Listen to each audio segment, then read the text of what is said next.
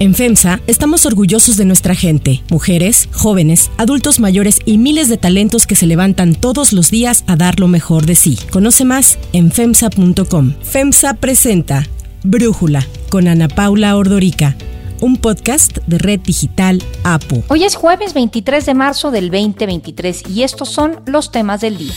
El gobierno federal se empeña en defender que su estrategia de seguridad funciona a pesar del repunte en los índices delictivos. El secretario de Estado norteamericano Anthony Blinken reveló que el gobierno sí consideraría declarar como organizaciones terroristas a los cárteles mexicanos. Pero antes vamos con el tema de profundidad gobiernos estatales, con algunos gobiernos municipales. Hay una muy buena disposición de todos ellos e insisto, una buena actitud hacia esta necesidad que tenemos y que es de verdad muy importante y prioritaria ese regreso para nuestros niños, niñas, jóvenes y adolescentes. Previo al ciclo escolar 2021-2022, la entonces secretaria de Educación, Delfina Gómez, daba a conocer el regreso a clases presenciales en coordinación con los estados después de 210 días del cierre de las escuelas por la pandemia de COVID. Este regreso eso significaba un reto, tanto para las autoridades educativas como para los niños, debido al confinamiento y la educación a distancia. Algunos alumnos no tuvieron acceso a las clases a distancia por falta de recursos para adquirir la tecnología. Hubo quienes se enfrentaron a la violencia intrafamiliar en casa, a la enfermedad, al desempleo de alguno de sus padres y en el peor de los casos a la muerte de alguno de ellos precisamente por COVID. Previo al inicio de clases presenciales, el representante de UNICEF en México, Fernando Carrera, habló sobre la situación de los niños y jóvenes que no estaban pudiendo volver a clases. Mil millones de niños que están volviendo a las clases en todo el mundo y eso nos tiene muy contentos. Tenemos 750 millones de niños que están a punto de volver a clases y tenemos lamentablemente todavía 100 150 millones de niños que nunca han vuelto a clases desde hace 18 meses, clases presenciales. Lamentablemente México contribuye a una buena parte de esos 150 millones. Casi 37 millones de esos 150 son aportados por México. Así, mientras unos niños o jóvenes tuvieron acceso a la educación a distancia, otros no pudieron hacerlo por distintas razones, lo que generó una enorme desigualdad en capacidades de aprendizaje, aún dentro de un mismo nivel escolar. En las zonas rurales, alejadas de las áreas urbanas del país, el problema fue mucho mayor, pues de por sí había un rezago en la educación, con la pandemia esto se agudizó. Me gustaría que mis hijos salgan adelante. Eso es lo que ha sido mi preocupación en estos días. Veo que no tenemos un, teléfono ese de pantalla, no la tenemos. Y no tenemos internet. ¿Cómo para comunicar? No hay pues cómo. El representante de UNICEF, Fernando Carrera, ya previo al inicio a clases, había informado que trabajaría de cerca con las autoridades educativas mexicanas para que de manera conjunta se recuperaran los aprendizajes, se monitoreara la situación de los centros educativos educativos y sobre todo se lograra recuperar la normalidad en la salud mental de los estudiantes. También en ese mismo año previo al regreso a clases, el subsecretario de Gobernación Alejandro Encinas hablaba de una deserción escolar con datos del INEGI y con estadísticas continuas de la SEP. Un primer dato lo tenemos vinculado con deserción escolar, con dos indicadores. Están matriculados 35.6 millones de niñas y de niños, pero se registró una disminución significativa de 2.6% en educación básica, de 3.1% en educación media superior y de 0.8% en educación superior. Tres años después del cierre de escuelas por la pandemia, la deserción escolar se estima en 3 y medio millones de alumnos entre los 3 y los 29 años, también con datos del INEGI. En la educación es muy importante evitar la deserción, pero para el gobierno las prioridades parecen ser otras. Destinó presupuesto para La Escuela es Nuestra, un programa que está enfocado en la construcción, equipamiento y mantenimiento de los inmuebles. El presupuesto para este ha sido poco transparente, según el último reporte de la Auditoría Superior de la Federación. En medio de la problemática educativa, la exsecretaria de Educación, Delfina Gómez, dejó el cargo en abril del año pasado para ser la candidata de Morena al gobierno del Estado de México. En su lugar, el presidente nombró a Leticia Ramírez Amaya, quien, desde que llegó a la CEP el primero de septiembre del año pasado, ha sido una secretaria ausente. En este tiempo en la CEP el que ha destacado más, pero por las razones equivocadas, es el director de materiales educativos de la Secretaría de Educación Pública, Marx Arriaga, quien lanzó convocatorias a artistas y docentes para trabajar de manera gratuita en la elaboración de los libros de texto. Cuando estos se inconformaron, la respuesta de Arriaga fue decirles que hicieron reclamos sin sentido, pues deben sentirse emocionados por participar en un asunto tan delicado. En otra ocasión pidió al sector privado que saquen las manos de la educación, lanzando una advertencia de que cualquier libro de texto que no edite el Estado sería ilegal. Por si lo anterior no fuera suficiente, esto dijo el funcionario de la SEP respecto al machismo en México. Mujeres, si en verdad buscan emanciparse de sus opresores, modificar este sistema machista que las rodea, no esperen que su libertad llegue como un regalo. Por favor, lean aquellos libros. Ahí está descrito los caminos para su revolución. Nuestro presidente no las engaña. ¿Quieren cambiar este sistema machista? Necesitan dos cosas uno, cultura, lo cual les dará identidad. Y dos, educación para desarrollar un pensamiento crítico. ¿Quieren ambas? Asistan a la biblioteca pública. En el próximo ciclo escolar 2023-2024 se implementará un nuevo plan de estudios en educación básica. Este plan busca cambiar los contenidos de los libros de texto gratuito e implementar un nuevo marco curricular. Ayer, la organización Mexicanos Primero denunció que estos cambios se están haciendo en un momento muy inoportuno. El nuevo plan de estudio, pero eso no significa perjudicar ni a maestros y mucho menos a los alumnos. El análisis.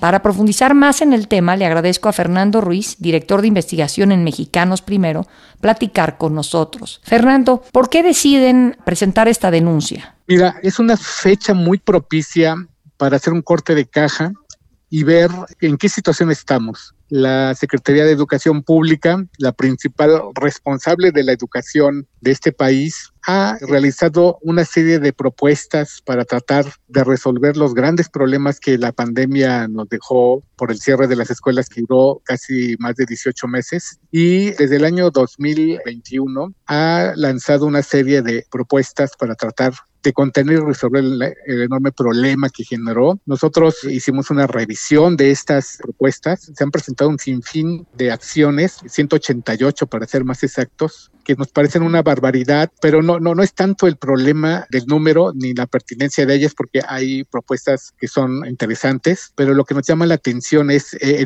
eh, se están cumpliendo estas propuestas que la propia SET está realizando, están siendo efectivas, estamos logrando contener dos de los principales problemas que están muy presentes en el sistema educativo nacional, que es el abandono de cientos de miles de estudiantes que ya no regresaron a las aulas o que están en estos momentos abandonando, abandonando las escuelas y el problema muy grave de aprendizajes y rezagos que se tuvieron desde la educación a distancia y que ahorita continúan. Desafortunadamente, calificamos cada una de estas 188 acciones, les pusimos, como la SEP le dice a los maestros que califiquen a los estudiantes en el aula, les pusimos una calificación a cada una de estas del 1 al 10, eh, basados en la pertinencia de la propuesta, en la información que nos, que nos decía si se habían cumplido o no se habían cumplido, y en la complejidad de la propuesta para llevarlo a cabo en las escuelas. Y al final casi, casi reprobó la Secretaría, le pusimos una calificación de 6. Esto nos parece muy preocupante porque, ¿qué nos está diciendo? Que no se está haciendo lo suficiente para resolver el problema que sí que estos niños están presentando en las escuelas. Ese es el motivo por el cual decidimos nosotros hacer este llamado para que se pongan las pilas y dejen de estarse distrayendo en una agenda que está alejada de las preocupaciones centrales de las familias y los niños. Ahora, bueno, justo quería preguntarte por estas 188 propuestas que ustedes le hacen a la SEP, en donde entiendo que ustedes lo que dicen es que se tiene que enfocar en nuevas prácticas pedagógicas bajo el enfoque socioemocional. Quería que nos explicaras eso, por favor, Fernando. Sí, mira, nosotros hicimos seis propuestas para intentar decirle a la Secretaría, mira, has hecho 188 propuestas que ni siquiera les haces caso, porque tu interés no son los niños, tu interés es la política. Y entonces lo que le estamos diciendo es, mira, céntrate en lo más importante. La revisión que estamos haciendo y que de una vez te comento que para el próximo mes vamos a presentar justamente un estudio sobre la educación socioemocional, lo que nosotros hemos identificado todo este tiempo es que esta nueva dimensión del desarrollo de los niños es un factor clave ya en estos momentos para poder generar nuevos aprendizajes o reencauzar los aprendizajes que los estudiantes están teniendo en las aulas. Porque fíjate, tenemos un premio que se llama el premio ABC, en donde le hemos estado otorgando ya desde hace más de 15 años eh, premios a los, a los maestros más relevantes que nos han contagiado con la forma como dan sus clases. Y un punto en particular que tienen en común estos maestros es que contagian la emoción, logran conectarse con los niños desde las emociones. El aprendizaje solamente puede surgir cuando un niño siente interés por algo, ¿no? Y, y, ese interés fundamentalmente proviene de las emociones. Cuando algo, un conocimiento le genera curiosidad y le genera interés, se enciende esa llama, el maestro solamente tiene que conducirlos en este proceso de aprendizaje en donde el estudiante tiene que tener justamente el, el conocimiento de su propio proceso. Me parece que esto es uno de los elementos que tenemos que poner en la mesa, porque las clases tradicionales en donde el maestro se pone a echarles un rollo a los estudiantes, en donde los estudiantes están durmiendo, no tienen interés porque no son temas que para ellos signifiquen algo, me parece que eso lo tenemos que dejar atrás, tenemos que eh, ponernos en un nuevo camino. Y me parece que esta es una fórmula que nosotros estamos eh, considerando que es muy esperanzadora y que después me parece que eh, lo podremos platicar con mayor detalle. Sí, ahora Fernando, decía hace unos momentos antes de arrancar la entrevista contigo que viene este nuevo plan de estudios, se quiere cambiar los contenidos de los libros de texto gratuito. ¿Qué opinas de los cambios? Es preocupante, sobre todo por la forma y el estilo que han utilizado los funcionarios de la Secretaría, porque la verdad han hecho un ruido innecesario. Me parece que es usando un lenguaje abusivo, un lenguaje excluyente, que pretenden intentar convencer a su electorado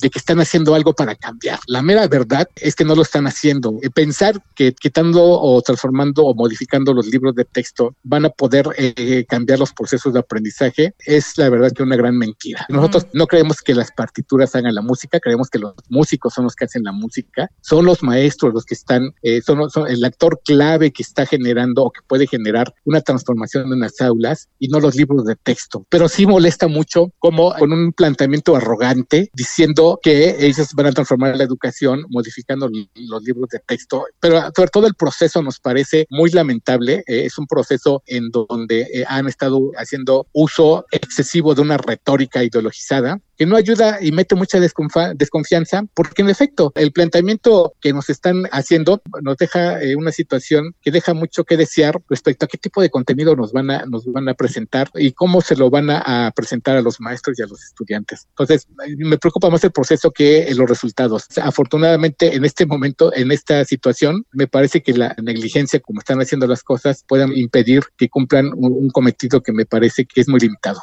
Ahora, en esta denuncia que usted ustedes presentan el día de ayer, hablan de un efecto dominó, que ven un efecto dominó a partir de la deserción escolar, la falta de conocimientos en lectura y en matemáticas, que esto va a ir generando un efecto dominó para estas generaciones hacia adelante. Quería que nos platicaras un poco de eso, Fernando si no aplicamos medidas para contener los graves problemas que traen los estudiantes por el efecto de no, no, solamente de la educación a distancia, cuando los trajimos a la escuela, los regresamos a las viejas prácticas, estas que yo te comentaba, en donde el maestro utiliza las clases tradicionales, en donde él es el expositor fundamental, en donde él es el, el que, el, el que va a presentar lo que se tiene que aprender, me parece que no es la mejor forma de hacerlo. Y eso está generando una reacción entre los estudiantes que hace que no, no aprendan eh, lo que tienen que aprender de acuerdo a su edad. Si no hacemos un cambio en estos momentos sobre estas prácticas, lo que vamos a tener es que vamos a condenar a estos estudiantes a no terminar su trayecto escolar y vamos a tener un, proceso crónico para los próximos años. Esto es lo que nosotros queremos estarles transmitiendo con el efecto dominó. El problema que, que se generó en el año 2019-2020 se va a extender a las próximas generaciones eh, y entonces vamos a tener un impacto muy severo para toda una generación de estudiantes que no van a poder desarrollar todo su potencial. Ellos tenían todas las posibilidades de tener una trayectoria eh, exitosa, pero desafortunadamente muchos de ellos que ya sabemos básicamente quiénes son, son los estudiantes que están en esa convergencia de situaciones desventajosas en donde se combina no solamente la dura situación económica que sus familias están pasando, sino son jóvenes que están en zonas rurales en, de difícil acceso, donde tenemos escuelas que no los están atendiendo, que no los están atendiendo ver, que padecen depresión, que hablan una lengua indígena, que padecen discapacidad. Toda esta generación de estudiantes los estamos perdiendo y me parece que eso, que eso no es justo para ellos y, y, esto viene a complicar mucho la situación porque ya, ya en el futuro se avisora una transformación del sistema educativo nacional y me parece que si no atendemos justamente a todos estos niños, niñas y jóvenes, pues vamos a tener un problema mayúsculo que, que va a tener este efecto de desatención crónica de los estudiantes. Muy bien, Fernando Ruiz, muchísimas gracias por estos minutos para Brújula. Al contrario, muchísimas gracias y aquí estamos. Si te gusta escuchar Brújula, te invitamos a que te suscribas en tu aplicación favorita o que descargues la aplicación Apo Digital. Es totalmente gratis y si te suscribes será más fácil para ti escucharnos. Además, nos puedes dejar un comentario o calificar el podcast para que sigamos creciendo y mejorando para ti. Hay otras noticias para tomar en cuenta. 1. Juego de números. Ya se ha hecho una constante que el gobierno federal juegue con los números al momento de presentar sus informes de seguridad, con tal de defender la estrategia del presidente Andrés Manuel López Obrador. Afortunadamente vamos bien, se va reduciendo la incidencia delictiva en el país. Y esto es muy bueno porque si hay paz, si hay tranquilidad, si no hay violencia, se vive sin temores y es que en la presentación del reporte mensual de seguridad se indicó que en febrero pasado se registraron menos asesinatos que en enero. Sin embargo, si se analiza el histórico, hay un aumento interanual en los asesinatos. Pese al repunte interanual, la secretaria de Seguridad, Rosa Isela Rodríguez, resaltó que desde el inicio del gobierno del presidente López Obrador los homicidios dolosos han disminuido 21%.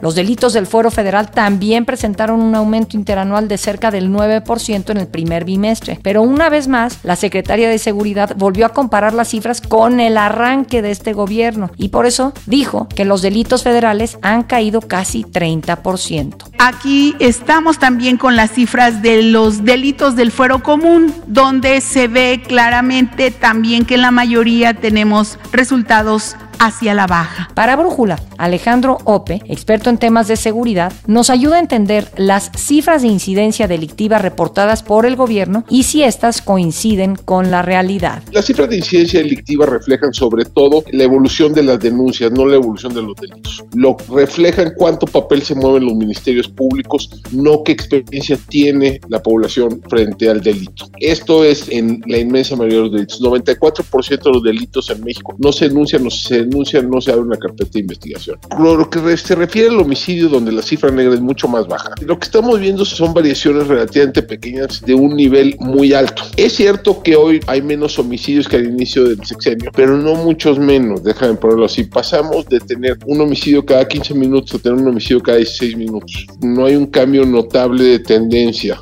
Nos seguimos siendo uno de los países con mayor tasa de homicidio en la región latinoamericana y por lo tanto en el mundo. Eso no ha variado vamos a tener este año, por sexto año consecutivo, más de 30 mil homicidios y probablemente más de 33 mil homicidios. Esto no es un nivel aceptable. Es ciertamente mejor que tener 33 o 34 mil homicidios que tener 36 mil, pero son niveles que siguen siendo extraordinariamente elevados. Dos, terroristas. El secretario de Estado norteamericano Anthony Blinken aseguró que el gobierno de Biden sí está considerando declarar organizaciones terroristas a los cárteles mexicanos ante el creciente tráfico de fentanilo en su país. Durante una audiencia en el Congreso, el senador republicano Lindsey Graham increpó al jefe de la diplomacia estadounidense. Rather than just interdicting at the border, we go to the source and declare Mexican drug cartels foreign terrorist organizations under U.S. law. Mm-hmm. Would you consider that? Uh, al ser consultado sobre el problema del fentanilo, el secretario de Estado dijo que se trabaja estrechamente con México para combatir las redes que trafican la droga. Indicó que en las últimas semanas han arrestado a decenas de personas involucradas y se han destruido conjuntamente instalaciones en donde se produce. En este sentido, Blinken reconoció que las autoridades mexicanas han hecho decomisos récords de fentanilo, además de que se mantienen trabajos de colaboración para cortar las operaciones financieras de las redes que lo producen. Sin embargo, reconoció que hay una gran inseguridad en algunas regiones de México, lo que provocó que una vez más el senador Graham lo interrumpiera. Are drug cartels in control of parts of Mexico, not the government of Mexico. I think that's it's fair to say yes. Okay. Uh, do you agree with the, the following statement that fentanyl coming from Mexico is killing Americans by the tens of thousands? Uh, it is, and it's also killing Mexicans. Are more Mexicans dying of fentanyl poisoning than Americans? Currently, no, but it's a, it's a, it's a growing. Blinken sostuvo que en efecto se tiene que hacer más y ser más efectivos en el combate al tráfico del fentanilo, sugiriendo reforzar la tecnología en la frontera entre ambos países para detectar e interceptar la droga, pues recordó que el 96% ingresa por puntos legales. Sobre las declaraciones de Blinken, el canciller Marcelo Ebrard dijo que su homólogo está muy presionado y destacó que el funcionario estadounidense fue claro en señalar que México está haciendo mucho. Dijo que gran parte de lo que ocurre es politiquería del senador republicano Graham, pues está construyendo su campaña mediante descalificaciones a México. Para cerrar el episodio de hoy los dejo con música de Ed Sheeran.